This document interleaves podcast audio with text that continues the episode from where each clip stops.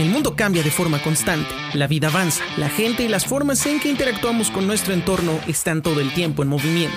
Consumimos información de manera inmediata, a veces de forma extrema y pocas veces nos detenemos a analizarla. Lo que vemos, lo que decimos y hacemos, todo en absoluto comunica. Soy Carlos Fernández y al igual que tú tengo una opinión sobre lo que pasa a nuestro alrededor. Acompáñame a descubrir cómo la comunicación es y será el centro de todo lo que nos mueve. Bienvenidos a Videns. Comenzamos. Hola, ¿qué tal? Yo soy Carlos Fernández, bienvenidos a Videns Podcast. Ya hasta se me estaba olvidando quién soy yo. Ya se me estaba olvidando cómo se grababa este maravilloso podcast. Me fui sin despedirme, sin dar explicaciones de nada. Me desaparecí de la faz de la tierra. Y ya lo sé, soy un ingrato, siempre les quedo mal, siempre me estoy yendo a donde sea y nunca les explico nada. Parece que todo me importa poco, pero la realidad es que han pasado muchísimas cosas en estas últimas semanas que me ausenté de todo porque han sucedido muchas cosas en mi vida que tuve que enfocarme para solucionarlas. Eh, entré en un proceso ahí interesante sobre algunas cuestiones de trabajo que son importantes y que necesitaban toda mi atención para poder realizarse como deben de ser. Me invitaron a ser juez de un concurso de cortometrajes que se va a realizar eh, en unos días más. Entonces estuve pendiente ahí revisando eh, lo que voy a juzgar porque es la, es la primera vez que me toca ser juez de una cosa así, pero no es la primera vez que me toca platicar con gente o dar mis comentarios comentarios respecto a, lo que yo hago, que son los videos, como ustedes ya lo sabrán. Eh, y estoy tomando clases de inglés. Eh, retomé el inglés porque creo que es algo necesario y porque, bueno, también en este tiempo de la pandemia es importante aprender más cosas y porque, pues, nunca está de más eh, seguirse, pues, mm, puliendo, mejorando, ¿no? Creo que es importante y creo que un idioma hoy por hoy es súper importante. Entonces, pues, todas estas cosas me, me tuvieron como muy focalizado en ese tipo de cosas, sobre todo en las cuestiones de trabajo, quiero decir decírselos honestamente. Eh, y si me ven hoy, si me están viendo en Facebook y me ven tan elegante hoy, además de que pues es que me quería ver bien para este regreso en el podcast, eh, me cambiaron, me reagendaron una, una llamada muy importante que tenía. Entonces, bueno, pues me quedé con este, este trajecito de persona formal que me gusta. La verdad es que la camiseta está bastante chula, pero eh, por eso decidí quedarme y grabar, pues regresar a este, este maravilloso espacio que no saben cómo lo he extrañado, no saben cómo he extrañado venir a platicar con ustedes después del último capítulo en el que hablamos de mi música y de cómo me ha decepcionado los que creo que son mis héroes de la música. Y, bueno, a raíz de este pues espacio tan largo que ocurrió, eh, además de que la página pues estuvo como en, una pausa muy grande, eh, me di cuenta que mucha gente se dio la tarea de ver melomanías pasados, de encontrar la página, de empezar a seguirme y la verdad es que eso se agradece bastante. A veces eh, creo que estos espacios de, silencio prolongados que no son tan buenos de alguna manera también ayudan a que otras personas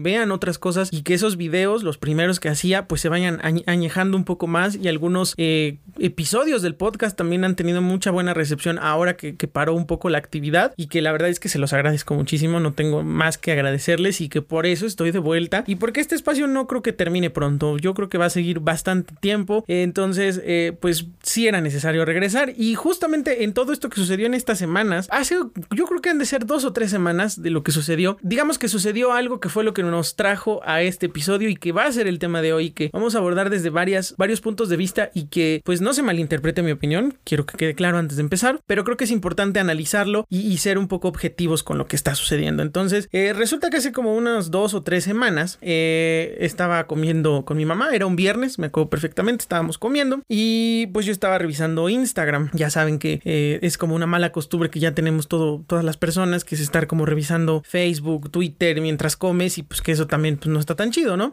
Yo estaba revisando Instagram, ya saben, las historias de tus amigos, los covidiotas que se fueron a Cancún, los covidiotas que están en, eh, en, no sé, en un bar, los que están haciendo sus Halloweens clandestinos, los que se fueron a un bailazo en Ecatepec, qué sé yo. Entonces, pues de repente me gusta como verlas así. Ven que cuando tú abres una historia de Instagram, pues se van como por bloques y se siguen, es como un maratón de historias. Y en eso estaba cuando de repente eh, me encuentro con las historias de una, de una chava que, que pues sigo desde hace tiempo y que conocí en la fiesta de otra gran gran amiga y que después de esa fiesta nos empezamos a seguir en Instagram, platicamos y todo y, fue como el contacto que yo tuve con ella y de hecho eh, coincidimos un poco porque eh, ella estudiaba en una universidad junto al lugar en el que yo trabajaba antes de que sucediera la pandemia. Entonces esta chava sube unas historias denunciando a un güey por acoso eh, en redes sociales, ponía ahí una explicación bastante extensa de lo que estaba sucediendo y pues a lo mejor para mí hubiera sido un poco irrelevante el caso, no porque pues no fuera mi amiga ella, sino porque pues es algo como que pues tal vez yo no tendría que meterme, ¿no? Sino que pues indigna saber que hay personas que están haciendo pendejadas y que siguen eh, ofendiendo o lastimando a las mujeres de, de cualquier manera, ¿no? Pero la cosa se puso más interesante, tristemente, porque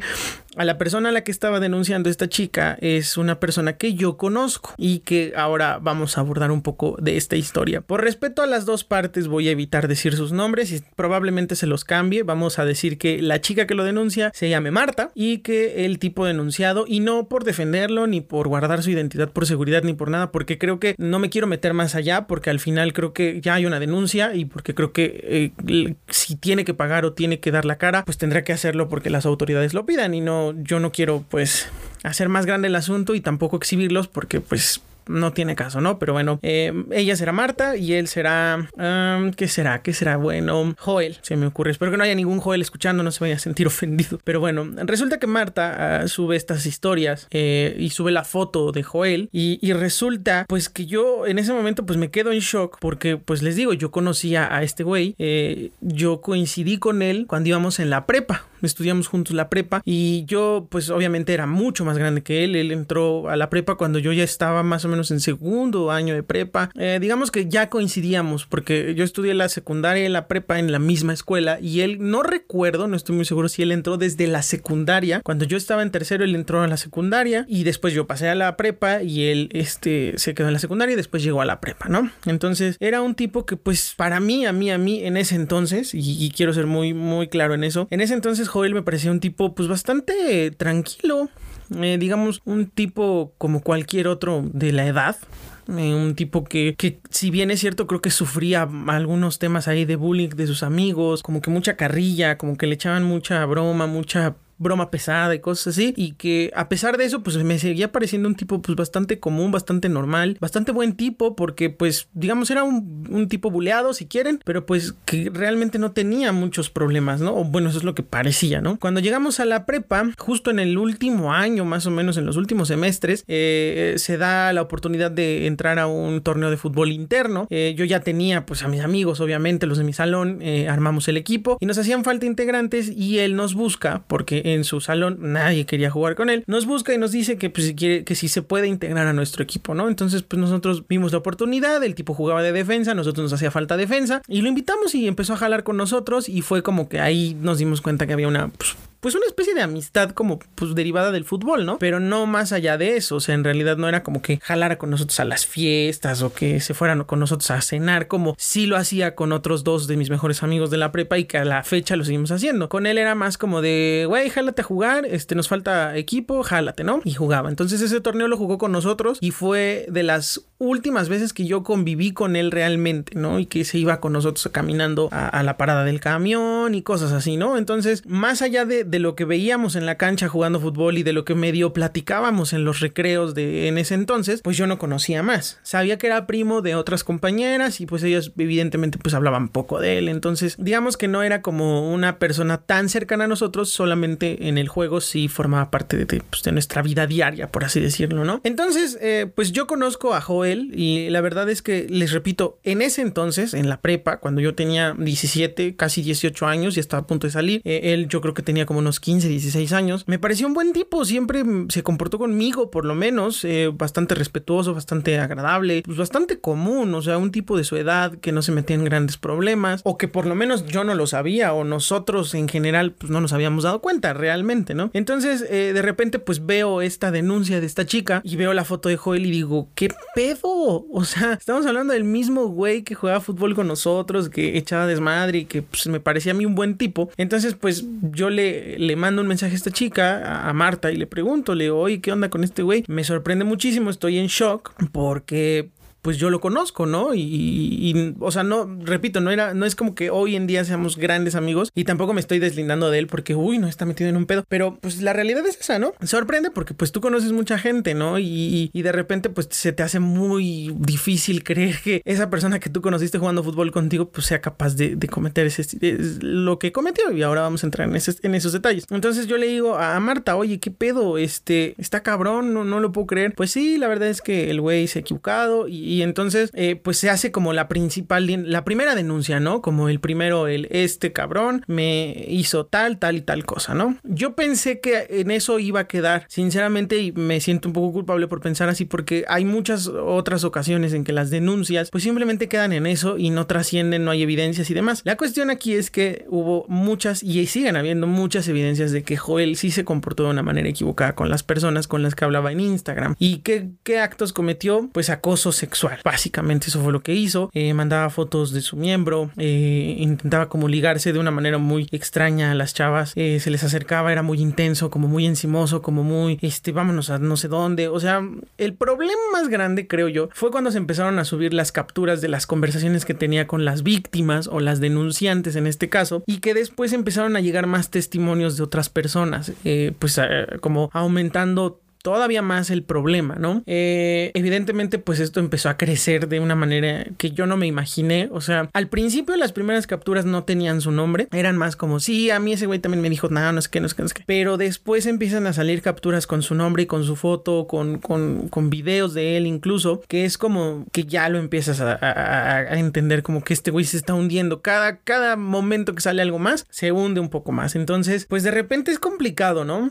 O sea, eh, es difícil de pronto pues sobrellevar esta situación porque pues de repente es como un vendaval de putazos que te vienen por donde menos te lo esperas, como el meme. Acabo de llegar y ya están lloviendo putazos porque no sabes de dónde vienen, porque casi siempre es una voz la que habla por todos y entonces es cuando todos empiezan a dar valor y empiezan a salir, no, pues es que a mí también me pasó y así, así, así, ¿no? Entonces creo que la cosa creció tanto a tal grado de que pues llegó a, medios de comunicación, llegó a un noticiero de un canal local aquí eh, en Puebla, donde pues estas chicas, eh, creo que son tres las que denuncian y dan sus testimonios donde dicen que pues el güey sí hacía cosas bien extrañas, que incluso utilizó su negocio, las redes de su negocio para acercarse a niñas y hacer cosas. Niñas no menores de edad, bueno, hasta donde yo sé, es mujeres, ¿no? O sea, en general, eh, que tuvo también ahí algunos asuntos también con algunas maestras de su escuela. Entonces, de repente es como que bien complicado, pues hacerte la idea de que la persona que tú conociste en la prepa sea capaz de hacer esto, ¿no? Y ese era como mi shock o, o mi pedo, ¿no? Como de decir, güey, no mames, está cabrón, ¿no? O sea, yo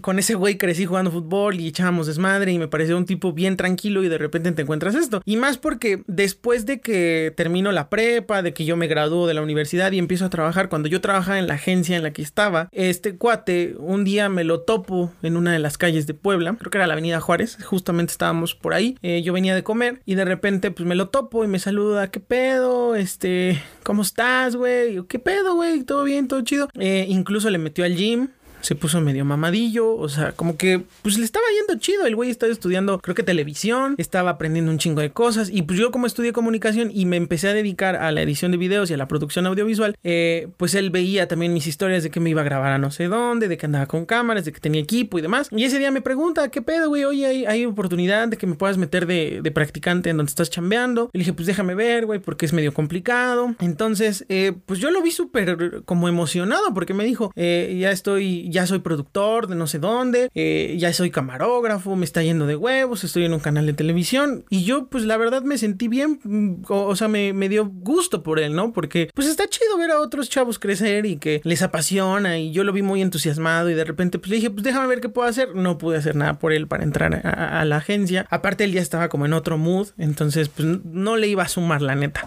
entrar a la agencia en la que yo estaba. Y pues a mí Incluso en esa ocasión que me lo topé, me pareció un tipo súper tranquilo, súper centrado hasta cierto punto. Y de repente, pues les digo, ver esta denuncia, pues sí es como que te hace un cortocircuito porque no te, no te cabe en la cabeza que este güey que, que tú veías tan apasionado con su desmadre, tan enfocado en lo que quería, pues se equivocara de esa manera y echara a perder todo lo bueno que tenía, ¿no? Entonces, pues obviamente cuando empiezan a salir más evidencias y cuando esto escala a la televisión local, pues ya la cosa se pone mucho más densa porque incluso en Twitter Le sacaron hilos de Twitter de ex compañeros. Y aquí voy a hacer un pequeño paréntesis porque creo que hubo, hubo un par de hilos de Twitter que yo, yo, yo personalmente, sin afán de defenderlo, repito, siento que, que se ensañaron muy cabrón con él porque el tipo, uno de los tipos que hizo un hilo, decía, él fue mi amigo mucho tiempo y hoy me da vergüenza, así. Eh, o sea, entiendo que sí te decepciona que un amigo sea capaz de hacer pendejadas como las que hizo este güey, pero pues creo que no todos somos perfectos y tú no eres quien para juzgarlo. Si era su amigo, pues te toca denunciar y decir, güey, sí, la neta, este güey la cagó, pero pues hasta ahí no tienes por qué seguirle como atizando. O sea, ya, digamos, como que ya es patearlo en el piso. Ya está, el tipo ya está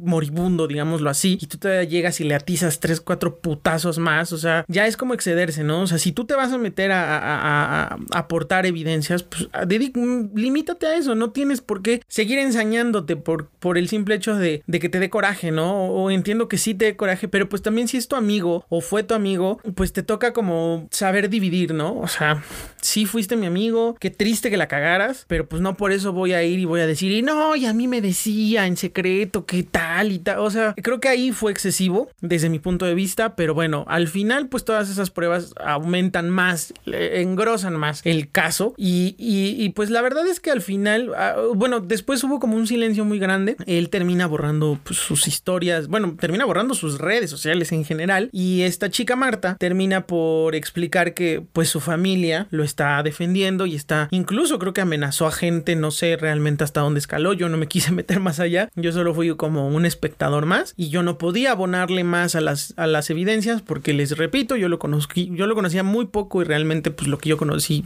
no, no tengo nada malo que decir de él. Entonces, eh, pues se supone, o hasta donde tengo entendido, creo que ya hubo una denuncia directamente con las autoridades y las autoridades serán las encargadas pues de hacerlo pagar o que de la cara, ¿no? Y, y yo lo he dicho y cuando sucedió este caso, se lo platicaba a mi mamá, o sea, yo le dije, yo creo que si el güey sí realmente se equivocó y después de todas las evidencias que salieron, pues va a tener que dar la cara y va a tener que pues, responder por lo que haya hecho y a quien haya dañado, si, si es el caso, ¿no? Creo que, que, si eres una persona que tiene pues el valor de mandar una foto de su pene sin pedirlo o, hacer comentarios lascivos o, tener como esa mentalidad tan directa de hacer o decir cosas, pues también debes tener la misma cara o el mismo valor para enfrentar las consecuencias de tus actos. Y este es el caso. Si él realmente se le comprueba un crimen, un delito y si realmente va a proceder la ley, pues él tiene que responder.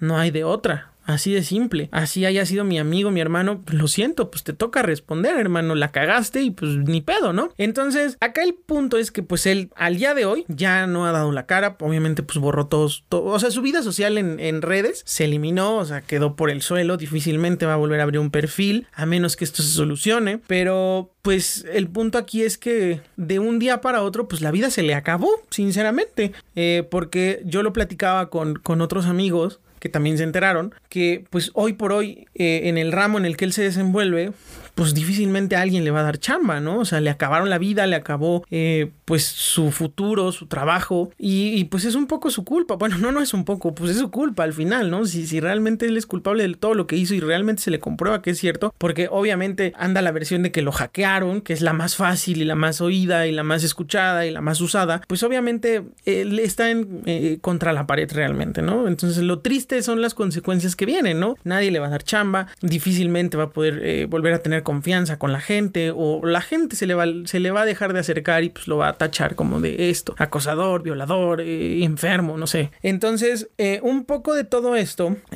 quisiera resumirlo en que pues la denuncia es necesaria si definitivamente, si a ti te está sucediendo algo, si a ti hay alguien que te está molestando, si a ti hay alguien que te está incomodando, tienes que hablar y tienes que decirlo en el momento y, aunque se te venga encima el mundo, tienes que hacerlo porque es tu responsabilidad y porque está en juego pues tu prestigio, tu vida, tu sexualidad, lo que sea que esté en juego, pues lo tienes que hacer, ¿no? El punto, y aquí quiero entrar a otro, a otra arista del, del mismo, de la misma situación, pues es que hay un punto ciego y es el comprobar la veracidad. En el caso de Marta y Joel, creo que las pruebas son muy contundentes y no hay mucho que dudar, la neta. O sea, eh, creo que es contundente la evidencia, creo que es claro que el güey se equivocó y que él sí realmente tiene que salir a dar la cara, pero hay casos que, que ocurren similares y que no tienen el sustento real y que eh, traen consecuencias mucho más graves que lo que le sucedió a Joel. Y voy a hablar de un caso que me ocurrió a mí. Ojo, antes de que pongan el grito en el cielo, a mí no me denunciaron por cuestiones de acoso sexual ni de violencia en redes sociales, nada de eso. Se los digo de frente, mirándolos a los ojos, si es que me están viendo en Facebook. Se los digo con toda la seguridad del mundo, si me están escuchando. Fue una situación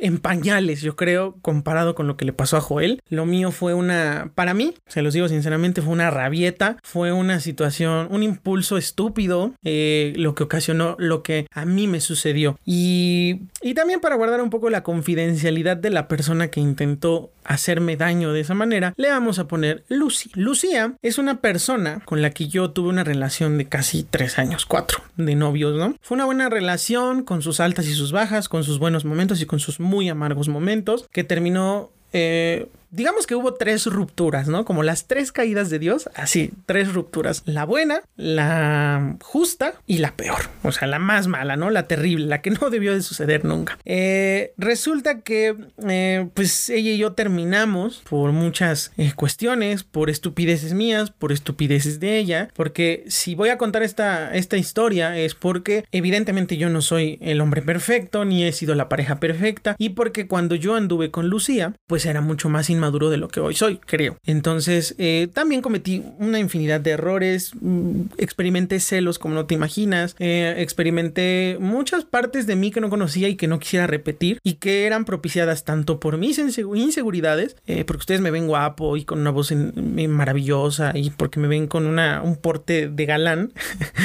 pero la neta también pues tengo muchas inseguridades, ¿no? Entonces cuando yo andaba con Lucía, eh, conocí muchos aspectos negativos de mí que no me gustaron para nada y que hoy definitivamente no repetiría. Eh, y también propiciados tanto por mis inseguridades, les digo, como por las inseguridades de ella. Ella era una persona que no veía eh, personas a, a, mi alrededor, veía enemigos, veía competencia, veía muchas cosas y que yo muchas veces intenté hacerle entender que las cosas no eran como ella pensaba. Y pelear con ella era... Ah, era desgastante, era muy difícil. Vaya, éramos la pareja que hacía el escándalo en las paradas del camión, en lugares públicos. No saben cómo me arrepiento de tantas cosas. Tal vez si yo pudiera regresar el tiempo a esa época, este Carlos de 26 años eh, le pondría unos putazos al de 18 o 19 que tenía en ese entonces para hacerlo entender que la está cagando, ¿no? Y, corregir ciertas cosas tanto por mí como por ella, ¿no? Aunque ella tal vez en este momento quizás ya no lo mereciera y ahora vamos a entrar a ese punto. Yo termino con ella por varias razones, no las voy a decir aquí, por muchas. Eh, todo derivado por, por, una, por una situación de celos, porque yo venía con una con un pedo familiar muy fuerte que me estaba consumiendo por dentro, sin exagerar estaba pasándola muy mal, no tenía trabajo, acababa de salir de la uni, entonces eh, pues simplemente se desgastó tanto la relación que decidimos pues hasta ahí, ¿no? Terminamos, eh, yo ya había hablado con ella incluso eh, pues, de hacer vida juntos, de tener una familia, pero pues obviamente no saliendo de la uni, ¿no? Porque pues estudiambre, sin trabajos, aspiraciones muy altas, pues no puedes hacer realidad esos sueños tan rápido, ¿no? Y porque pues tampoco yo nací en cuna de oro y porque mis papás tampoco me iban a mantener, ¿no? Entonces, eh, pues ella creo que esperaba que yo diera el paso a la formalidad, que yo pues de alguna manera eh, tomara las riendas del asunto y que lo llevara a un plano mucho más serio y yo no estaba listo para hacerlo, sinceramente se los digo y hoy a los 26 años todavía me cuesta pensar que ya estoy listo para compartir mi vida con alguien eternamente, eh, pero en ese momento pues sí fue muy difícil, ¿no? Terminamos, eh,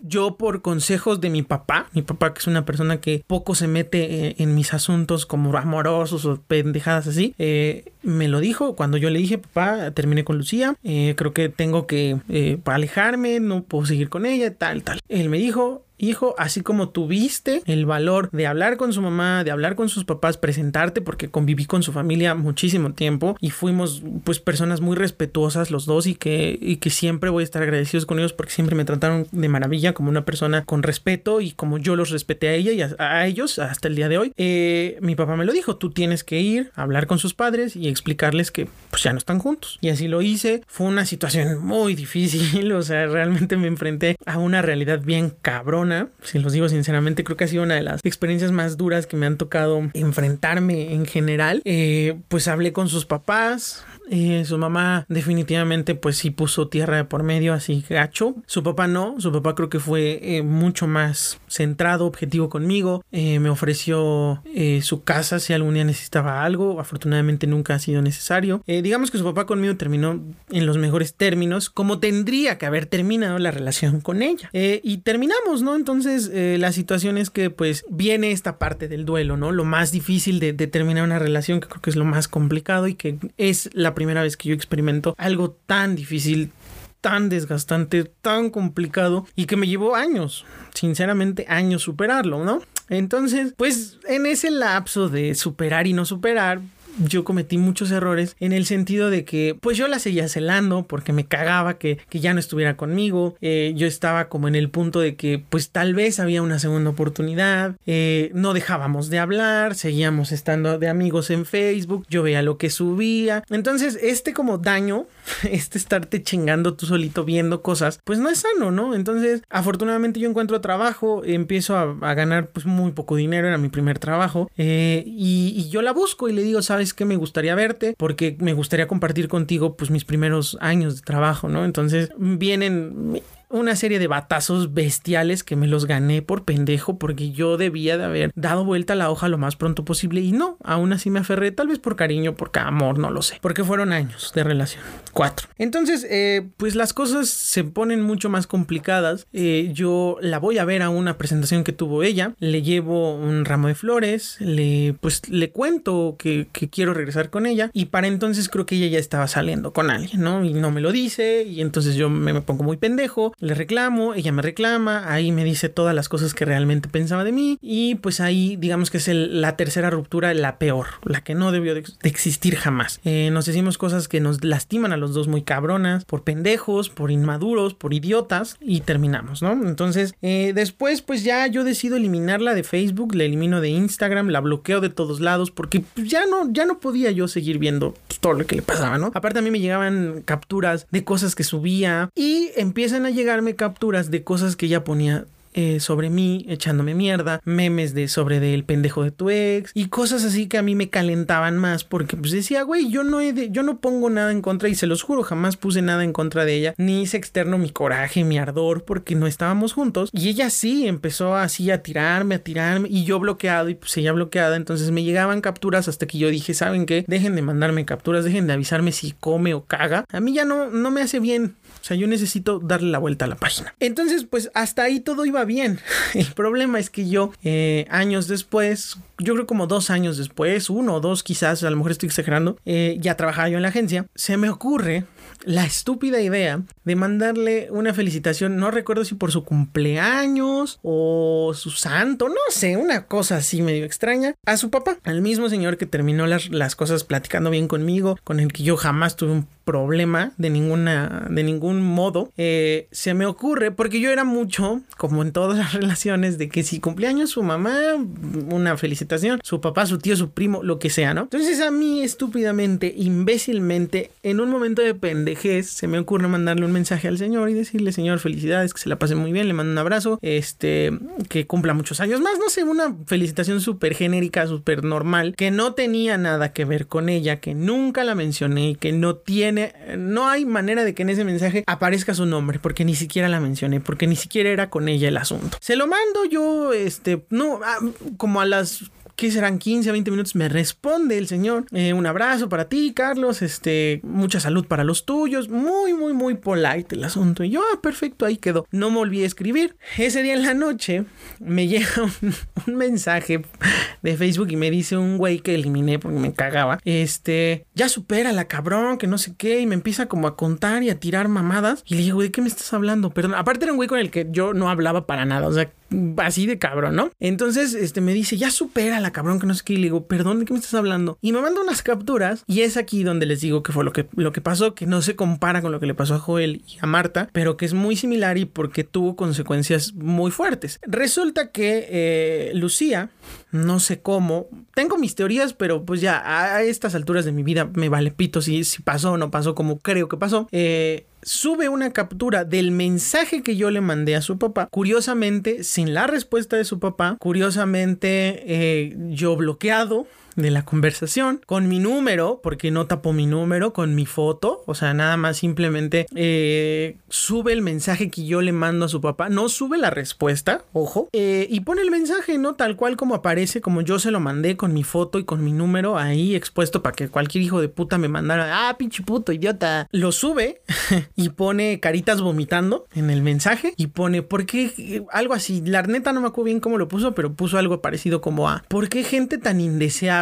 Hace cosas que no le pides. Qué puto oso, qué pinche perro oso, qué pendejada, algo así, ¿no? Eh, les recuerdo, yo bloqueado de sus redes también, eliminado de todos lados, restringido de todos lados. Sube esta foto, esta captura de pantalla de un mensaje que no era ni para ella, que no tenía nada que ver con ella, que no debí de haber mandado porque es una realidad, porque soy un pendejo, porque así les digo, la cagué, pero que pues en realidad no buscaba hacer nada, simplemente era felicitar a su papá y que no debía de hacerlo, me queda claro. Sube esta foto y y pasa algo bien chistoso que yo nunca había experimentado y que ese día yo sí tenía muchísimo pinche coraje atravesado. Porque yo entiendo el ataque, entiendo que, que, pues yo estaba bloqueado y demás. Pero entonces si no me vas a dar derecho de réplica, pues entonces no hagas nada, ¿no? Lo sube y se dejan caer un chingo de raza a comentar una sarta de mamadas en contra de mí, empezando por su nueva pareja de esta morra. O sea, creo que yo si tuviera una pareja en este momento y esté escuchando esta historia, no le permitiría, o bueno, a lo mejor ahora sí, tal vez, tal vez, la neta sí, tal vez. Pero antes, o sea, si hubiera sido hace unos tres años antes, no hubiera permitido que hablara mal de ella porque pues no, no pasó en su tiempo, no le tocó y pues no se me hace como, es como un poco de respetar lo bueno o malo que haya pasado, ¿no? Es como, ¿para qué te desgastas echándole mierda a alguien que ya ni siquiera está aquí, ¿no? O sea, ¿para qué madres, ¿no? Entonces esta morra permite que este pendejo, porque es un pendejo, eh, eh, aparte mucho mayor que ella, o sea, comportándose como chamacos de secundaria o peor, porque ni siquiera los chamacos de secundaria hacen estas mamadas, poniendo pinche pobre pendejo, ¿quién se cree? Pobre diablo, pinche idiota, así, o sea, un pendejo que ni me conoce, que jamás ha tenido el placer ni el honor de cruzarse conmigo, de cruzar palabra conmigo, y perdón por ponerme mamador, pero es la neta, o sea, nunca ha tenido el gusto de cruzar palabra conmigo, ni lo tendrá, porque no hablo con pendejos, se pone a echar cagada, ¿no? De mí, y ella empieza a atizar, ¿no? Sí, pinche idiota, que chingue su madre. O sea, infinidad de cosas, no sé, igual hasta le estoy exagerando, pero puso un chingo de mamadas. Y de repente se deja caer amigas de ella que me conocían, que me presentó, que compartimos que el café, que la cerveza y cosas así. Sí, pinche idiota, toda la vida me parece un pendejo y no sé qué. Y de repente, o sea, como si no fuera ya suficiente con toda su raza, con todos sus amigos personales y su novio nuevo echándome cagada, llegan los pendejos miserables, mediocres compañeros que tuve en la universidad. No todos, un par de ellos o tres hoy están haciendo cosas chidas y independientemente de que haya una relación con ellos, los respeto, los admiro y me encanta ver que estén haciendo algo chido porque sí demostraron que valían en la carrera y que hoy como profesionales lo están haciendo. Pero ahí en fuera la, más de la mitad o un chingo más son una bola de mediocres que no han logrado nada en su perra vida y que no tuvieron los huevitos de decirme lo que realmente pensaban en la carrera de frente eh, en un tú por tú. ¿Sabes qué pendejo me cagas? Pendejo por esto, por esto, por esto, por esto más. Nunca lo hicieron. Ese día se arman de valor y se deja caer la raza de la universidad. Así pinche pendejo. Ay, no. Las morras. O sea, gente que habló muy mal de ella, que ella no toleraba. Ese día se volvió su aliada, su amiga. Sus mejores amigas le dijeron, este, una vieja que habló súper mal de ella, le dije, este, ay, ahora sí te ves plena, no con ese pendejo, pinche mono idiota. O sea, como que se agarraron del pedo que ella hizo público, que no tenía que suceder y que aparte no tenía razón de existir, para soltar su veneno y su verdadera opinión de mí. Y no les voy a decir que fueron millones, porque la neta ni soy tan importante, pero sí fueron como 100, 3, 2, 200, 300, eh, 300 comentarios así de conversaciones de pinche pendejo.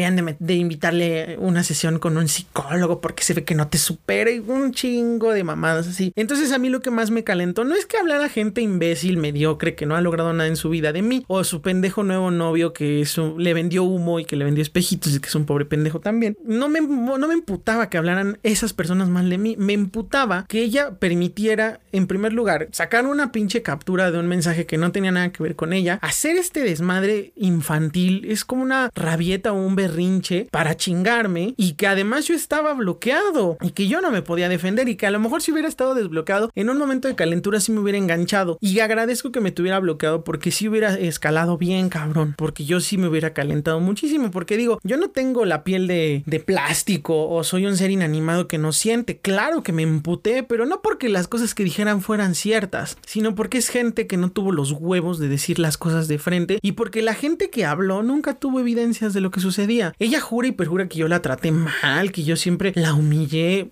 Ay, gente, si yo les contara cómo fue la relación, yo quedaría mal y no lo voy a hacer porque para mí hubiera sido bien fácil, después de todo este desmadre que ella armó, subir lo mismo o hacer algo parecido con mensajes que, que teníamos juntos, con conversaciones que tuvimos, donde hablábamos de muchas cosas. Vaya, yo no soy ese tipo de persona. Yo no haría eso porque, porque creo que existe, hoy ya no, hoy honestamente se los digo y se los digo bien claro, hoy ya no le guardo ningún aprecio ni ningún cariño. Ella ese día se encargó de destruir lo poquito que todavía quedaba del respeto que yo le tenía o del cariño, de la admiración o del agradecimiento de haber estado conmigo tantos años juntos, porque hoy yo lo que haga con su vida me vale dos kilos igual, pero sí me parece muy triste porque si yo hubiera sido otro, si hubiera sido un ojete, como ella jura y perjura que fui, lo primero que hubiera hecho, desbloquearla, o buscarla o buscar a su familia y hacerle llegar mensajes, fotos que teníamos y como lastimándola o haciéndole daño. O sea, creo que eso hubiera hablado más mal de mí. Se los digo honestamente, con todo, con toda la seriedad del mundo, yo no me atrevería a hacer eso porque, porque fue una persona que compartió conmigo y que conoció a mi familia y que ahora vamos a llegar a las consecuencias de todo este desmadre. Yo pude haber hecho muchas cosas para igualar o para sacarme el coraje de todo lo que sucedió ese día. Y sin embargo no lo hice. Hubo gente que, que sin conocerme o que no me hablaba en la uni o que me empezó a conocer después de la uni, que fue a su publicación a defenderme sin pedírselos y que yo hoy agradezco muchísimo que hayan ido a intentar decirle, güey, la estás cagando, el vato nunca te hizo eso, creo que la estás cagando, creo que te estás comportando como niña tonta. Eh, ella obviamente estaba súper agresiva, a mucha gente bloqueó, mandó a la mierda a un chingo de gente. Estaba como desfasada, no sé, realmente qué, pudo, qué, estuviera pasando por su cabeza. Claramente estaba equivocada. Y esa gente, pues que fue a defenderme de cierta manera, pues le guardo un aprecio importante, un agradecimiento infinito. Y muchos de ellos se convirtieron en amigos muy cercanos a mí, que todavía convivimos y demás. Y que eso me demostró que, pues, que hay gente que, a pesar de lo que la gente piense de ti o de la mierda que te echen, pues ve algo genuino en ti y eso se agradece y se valora un chingo, ¿no? Entonces, esta situación derivó en muchas cosas. Bueno, mi familia estaba que se cagaba, o sea, mi mamá, mis primos, varios de mis primos, eh, mi, la mamá de mi sobrina, eh, todo el mundo lo vio, o sea, y estaban que se cagaban, o sea, mi mamá no, no, nunca yo la había visto tan emputada como ese día por la manera en que, en que esta morra, pues decidió echar a perder todo, o sea, porque hoy podríamos estar contando una historia historia diferente de que, güey, cuando Lucía, y ni siquiera tendría que estar ocultando su nombre, pero lo oculto por vergüenza, ya no por mí, sino por ella, porque qué triste que, que se haya dejado llevar por una pendejada y que haya ocupado algo que no tenía nada que ver con ella para echarme mierda y para intentar, no sé si quemarme, lincharme o no sé cuál era su objetivo realmente, eh, y que al final termina borrando la, la, publicación, porque esa es otra. O sea, a eso es a lo que voy con las denuncias. Si tu denuncia tiene el peso suficiente, los argumentos y las pruebas suficientes, como el caso de Marta y Joel, pues ve a la última instancia, no te quedes callado, acaba con ese pedo, dale el tiro de gracia y de una vez a la mierda. Pero si tú en realidad estás actuando por un impulso o por un capricho, por un berrinche, por una rabia,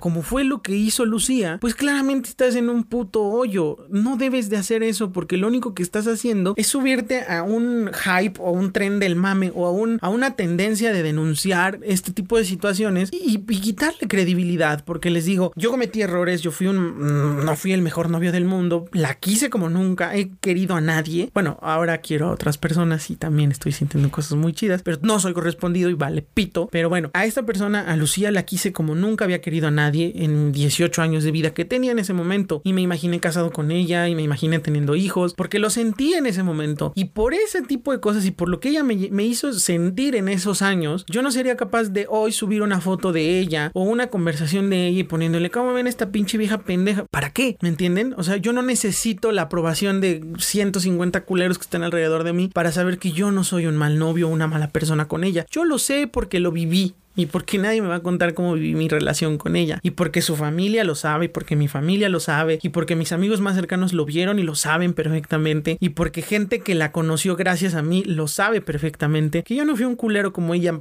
ha tratado de hacerme ver. Y no sé cuál sea la razón porque creo que yo la primera vez que yo la vi con alguien más a mí me despedazó la vida. O sea yo dije no mames yo nunca me imaginé verla con alguien más y ella tuvo oportunidades cinco o seis veces me pasó por enfrente al cabrón ese. Y yo desde entonces no he tenido una relación. Y no porque yo esté amarrado a su recuerdo, ¿eh? créanme que hoy en día su recuerdo me sirve para limpiarme los pies. Porque ya no. Y les digo, en este momento sí hablo como de, de manera despectiva de ella. Porque ella se encargó de acabar con eso. Y pues porque yo no tengo nada, nada más que decir de ella. Que he tenido intereses amorosos de todo tipo después de ella, por supuesto. Y que no han funcionado, pues también por algo debe de ser. Tal vez no es mi momento. Tal vez yo tengo que estar enfocado en otra cosa y solito va a pasar. Pero no es porque yo esté enfocado en ella, ¿no? Pero realmente mi familia lo tomó muy mal. Mi mamá estaba que se cagaba. Mi mamá quería, eh, quería ir a buscarla incluso y tenerla enfrente y a ver, tú dime que esto, o sea, no, sí iba a ser un cagadero. Yo tuve que, frenar muchas acciones. Eh, mi primo incluso me dijo, pues vamos y le pegamos al pendejo ese que anda ladrando. Es que, ¿para qué? No es necesario. Eh, después les digo, me entero que borra la, la, la, la, pues el intento de quemada o la linchada o no sé cómo poder llamarlo. Lo borra y por ahí me entero, no sé, esos ya son chismes. Yo no, no me interesa ya saber si es cierto o no. Lo termina borrando porque creo que alguien la regaña. O sea, le ponen en un comentario como digo, güey, la estás cagando, chinga tu madre, borra esa mamada. No sé, no sé bien qué pasó y ella termina borrando. Y no sé, no estoy seguro. Por ahí me llegó el rumor o el chisme. Les digo, son puros chismes que me valen pito ya en este momento de mi vida. Terminó creo que pidiéndome una disculpa. Pero, o sea, les digo, qué chingón es hacer tu desmadre en privado. Y yo, yo estaba, el día, el día que me enteré de lo que estaba pasando, en el momento en el que me enteré, acababa de entrar a Walmart con mis compañeros de trabajo de la agencia a comprar un pinche limpiador de vidrios para mi coche.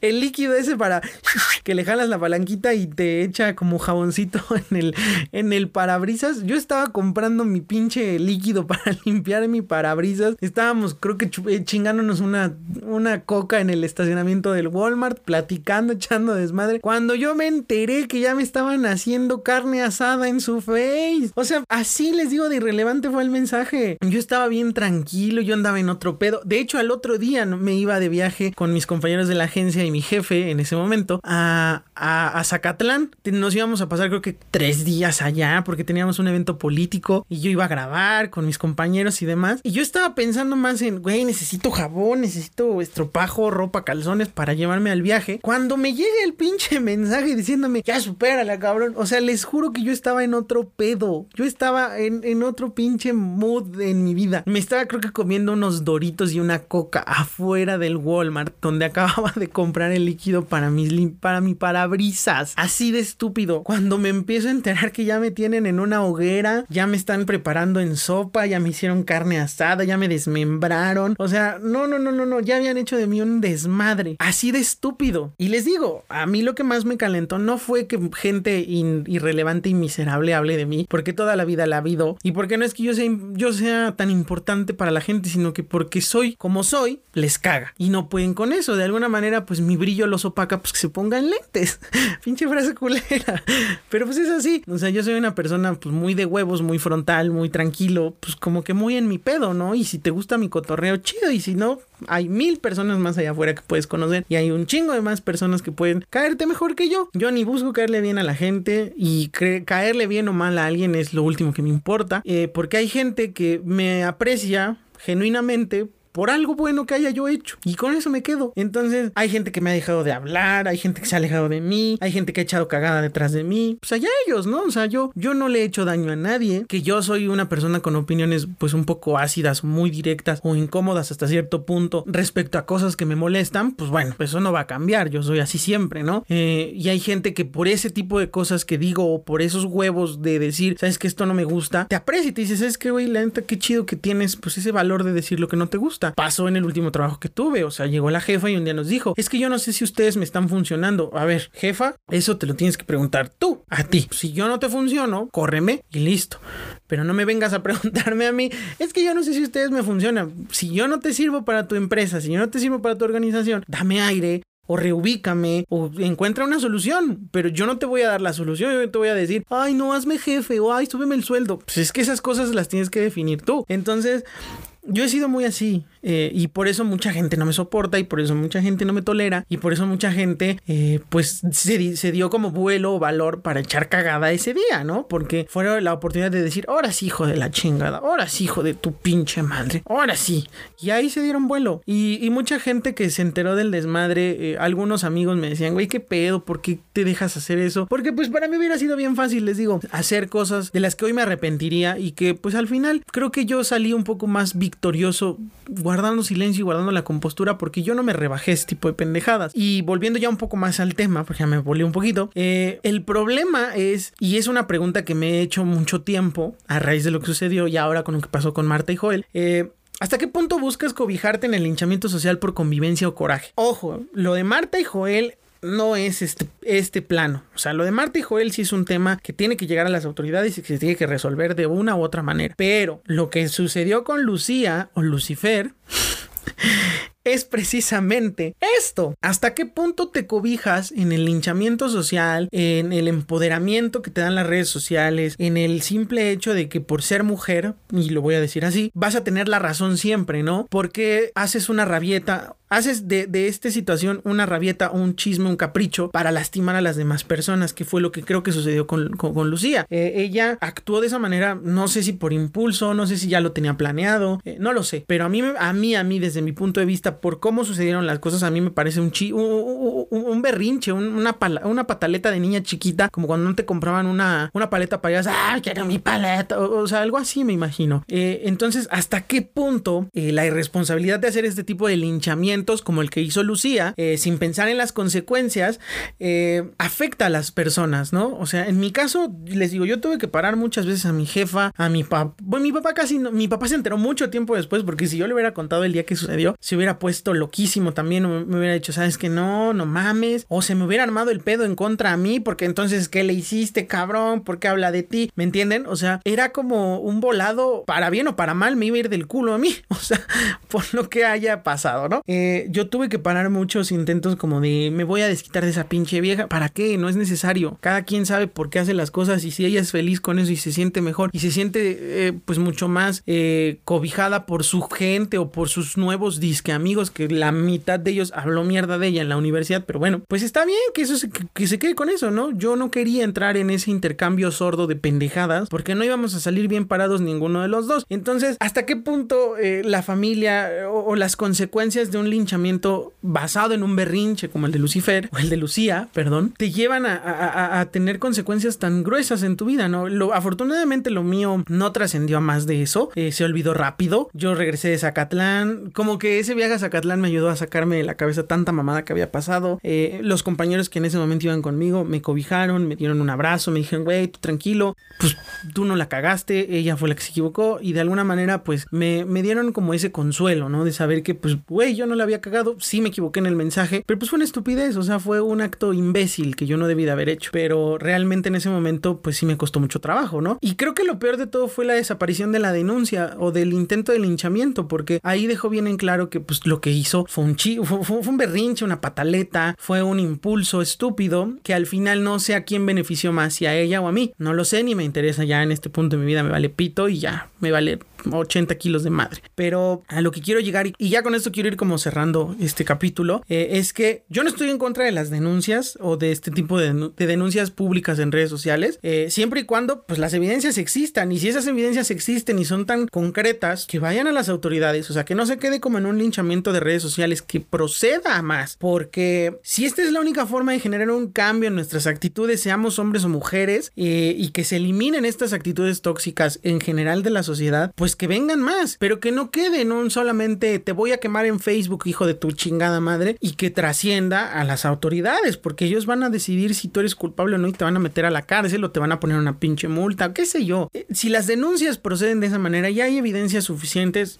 sigan. Si es la única manera de cambiar nuestras actitudes, tanto hombres como mujeres, adelante, háganlo. Pero lo que es triste también es que si tú eres responsable, en el caso de Joel, si él es realmente responsable, que todo parece indicar que sí, eh, pues hay que poner la cara y responder. Porque les digo, si tuviste el valor de mandar una foto de tu miembro viril a una morra, o le pusiste algún comentario indebido a una morra, o te le insinuaste de una manera equivocada, o la ofendiste, hay que poner la cara. ¿Por qué? Porque te toca dar la cara y porque tienes que enfrentar las consecuencias de tus pendejadas. No hay más. Entonces, eh, eso es por un lado. Y por el otro, si la denuncia o si este intento de linchamiento mediático o lo que sea como le quieran llamar, es solo una forma de lastimar a alguien por un berrinche, por un capricho, por ardido, por lo que sea, lo único que están logrando es desestimar y que pierda credibilidad el movimiento de las mujeres de exigir respeto, de exigir que como hombres y mujeres, les digo, yo englobo los dos, cambiemos para bien, o sea, le restan credibilidad, le quitan un chingo de, de importancia a esta lucha y es que vamos, vamos a ser honestos, la violencia en cualquiera de sus, de, sus presentaciones virtual, física, psicológica, sexual, la que me digan, es un tema muy serio. El acoso es un tema súper serio y, y no debería de ser empañado o utilizado como un medio para lastimar y destruir a las personas como una rabieta. Eh, creo que eso es lo que a mí más me preocupa y creo que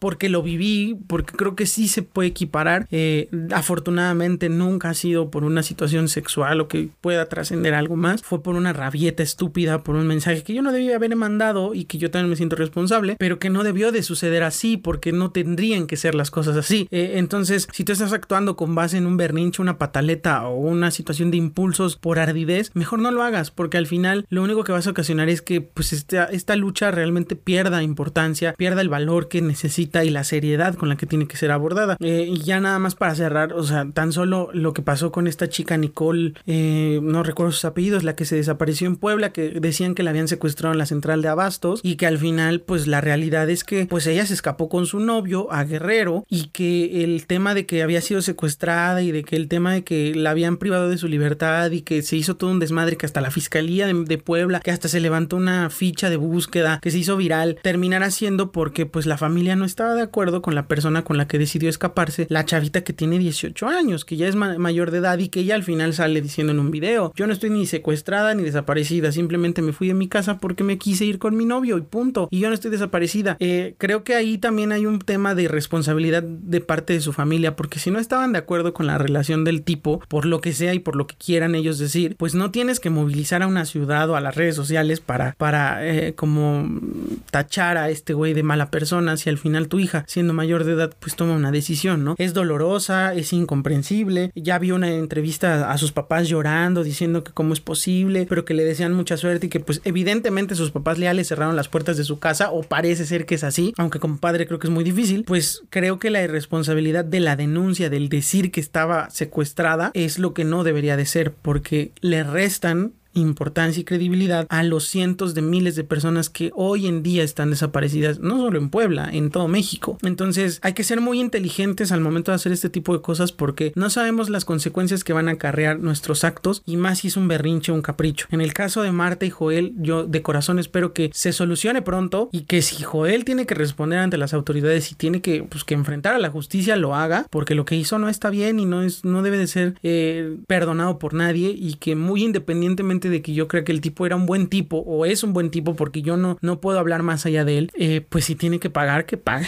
Y si tiene que dar la cara, que dé la cara y listo. Y, y, finalmente, pues creo que la lección que nos deja este, este capítulo, si le pudiéramos llamar lección, pues es precisamente eso. Las denuncias y el linchamiento mediático en redes sociales no nada más es decir, este hijo de la chingada o este, este morro o esta vieja me hizo esto porque tú no sabes de qué manera puedes acabarle la vida a las personas. En mi caso no acabó mi vida, mi vida sigue normal, no afectó mis relaciones personales, al contrario, mucha gente pues eh, entendió el asunto y se acercó y platicó conmigo y se enteraron de las cosas como fueron o como yo lo viví. Y hoy en día pues este es un pues es un capítulo, una anécdota amarga que me toca contar, pero que creo que quedaba muy bien con este capítulo y que al final pues nos deja la lección de que eh, pues el linchamiento social no es un juego y es un tema bastante serio y que si tienes las bases, si tienes la, las pruebas para denunciar a alguien que te está lastimando, hazlo y llévalo hasta las últimas consecuencias. Pero si es una rabieta o un berrinche, pues es mejor actuar de otra manera. Y hasta aquí el capítulo 17 de Videns Podcast. Espero que les haya gustado. Eh, creo que cuando cuento esta, esta anécdota me gusta porque me desahogo muy cabrón de todo lo que sucedió ese día. Eh, de hecho, esa anécdota, hay nada más para que lo sepan, eh, este, estaba incluida en el capítulo 14, el falso, el que nunca va a ver la luz, el que nunca va a ser, digamos, publicado en ninguna plataforma ni nada, porque solamente quedó el audio, el video lo terminé borrando. ahí contaba esta, esta situación, pero estaba muy emputado y no, no, estaba muy mal. Entonces, eh, pues ahora sí creo que quedaba bastante bien con lo que pasó. Eh, díganme ustedes qué opinan de, estas situaciones, díganme ustedes si han sido parte de, un linchamiento por X o por Z, si a ustedes también los han intentado hacer daño a través de una, de una rabieta como lo que me pasó a mí, o si ustedes han actuado de esa manera para lastimar a alguien, cómo han sobrellevado las consecuencias y, y pues definitivamente si alguien llega a escuchar este episodio que conozca tanto a Marta como a, como a Joel, pues les repito, yo no estoy defendiendo a nadie, simplemente les estoy contando mi versión de lo que yo conocí de él y que estoy muy de acuerdo con que si él se equivocó tendrá que pagar y tendrá que dar la cara porque así tiene que ser. Y que pues espero que pronto haya una resolución buena y que pues algún día hablemos de, que se han terminado estas actitudes tóxicas o que se han minimizado porque erradicarlas va a ser muy difícil y que estas cosas nos hagan mejorar como personas con los de con el de junto con nuestras parejas con nuestras futuras parejas con nuestros amigos y, respetarnos porque creo que esa es la base más importante de, de cualquier relación personal. Así que espero que les haya gustado. Como siempre, yo les recuerdo mis redes sociales. En Facebook me encuentran como Carlos Fernández o arroba soy Carlos FDZ, las tres últimas letras con mayúscula. Y en Instagram como el tal Carlos FDZ, ahí me encuentran. Eh, ya se está reactivando el Instagram también, el Facebook. Poco a poco va a agarrar otra vez ritmo. Voy a cambiar las fotos de, de, la página. Eh, tengo que adaptar otra vez todos los gráficos, por lo menos la portada, al nuevo diseño de Facebook que te lo cambian como su pinches calzones sucios. Entonces hay mucho trabajo por hacer por delante. Así que pronto tendremos ya nuevo Melomanía. Hay por lo menos tres ya preparados. Ya tengo también un cineteca. Se vienen yo creo que dos o tres cinetecas bastante buenos. Así que eh, pues quédense eh, muy pendientes de la, de la página. Y les voy a estar recomendando canciones y música nueva que ha surgido en estas últimas semanas que estuve desaparecido. Para que se pongan al corriente. Para que refresquen sus playlists. Para que refresquen sus oídos. Y para que dejen de escuchar reggaetón culero. es cierto, escuchen lo que quieran, ustedes son libres. Yo me despido, gracias por estar aquí una semana más. Eh, espero estar con ustedes la próxima semana también, esperemos. Y pues les mando un abrazo, cuídense mucho, mucho ánimo, cuídense demasiado la pandemia sigue y es un tema grave, así que cuídense mucho, protéjanse. Si estás enfermo, ánimo, de esto tienes que salir, eres más fuerte que eso. Y si estás recuperado, qué bueno que estás bien. Ahora cuídate más, échale muchas ganas. Eh, yo soy Carlos Fernández, me despido. Esto fue Videns Podcast, cuídense mucho, les mando un abrazo, bye. Aquí termina este capítulo de Videns. Muchísimas gracias por escucharlo. Si te perdiste mis redes sociales, te las recuerdo. En Facebook me encuentras como arroba soy Carlos las tres últimas con mayúscula, y en Instagram como el tal Carlos sin espacios y todo con minúscula. Sígueme para estar en contacto conmigo y para que conozcas un poco más de los contenidos que realizo. Nos escuchamos pronto en un nuevo capítulo.